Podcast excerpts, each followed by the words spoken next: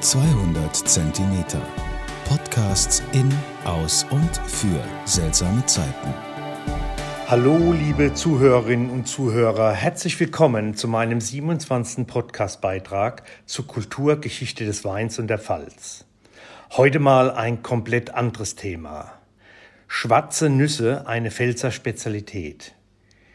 Die Erstellung dieses Podcasts ließ mein Konditorherz und Hobbykochherz höher schlagen.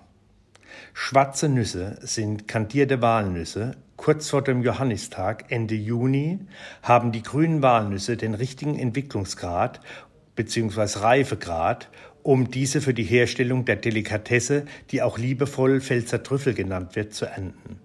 Aber kurz äh, zur Geschichte der Walnuss. Wie kommt die Walnuss überhaupt in die Pfalz? Ihre Ursprünge hat sie eher in der Schweiz, Frankreich und Ungarn. Wie so vieles waren es die Römer mit ihrer Kultur, die die Nuss als Delikatesse über die Alpen brachten. Die schwarzen Nüsse tragen auch den Namen Johannisnüsse oder Pfälzer Trüffel. Sie sind eine beliebte Delikatesse, die sehr vielseitig einsetzbar ist. Ein idealer Begleiter zur Veredelung von Süßspeisen oder Käse, aber auch zum Wild. Aber nun zunächst zur Herstellung bzw. Ernte der Nüsse. Man sollte möglichst unbeschädigte Walnüsse ernten. Für das heutige Rezept benötigt man ein Kilogramm grüne Walnüsse. Diese werden dann mit einer Nadel rundum pikiert und circa 14 Tage in täglich wechselndem frischen Wasser gewässert.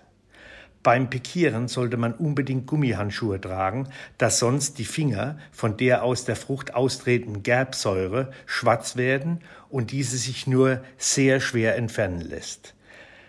Die Gerbsäure ist auch der Grund für das Wässern. Durch das 14-tägige Wässern äh, wird die Gerbsäure im Prinzip aus der Frucht entfernt.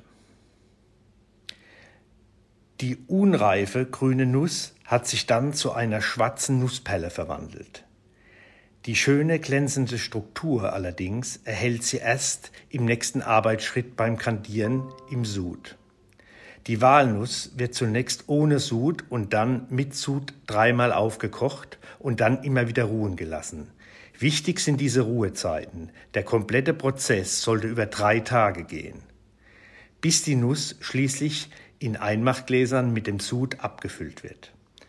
Entscheidend für den Geschmack der kar karamellisierten Nussfrüchte ist die individuelle Gestaltbarkeit der, des Rezepts des Suds.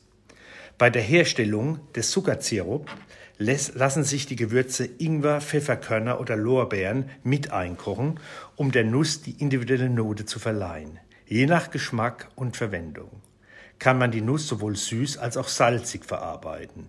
In der salzigen Variante kann man dann auch zum Salz noch Knoblauchzehen im Prinzip hinzugeben. Oder speziell für die Veredelung des Kompotts für die Weihnachtszeit einen Sud mit Zitronensaft, Zimt, Nelken oder Kardamom. Der Sud macht also den individuellen Geschmack aus. Die schwarze Walnuss macht also in ihrer Herstellung schon sehr viel Arbeit, bringt aber auch sehr viel Freude und Geschmack durch die Möglichkeit der kreativen Gestaltung der jeweilig gewünschten Suits und einem unverwechselbaren, herausragenden Geschmack.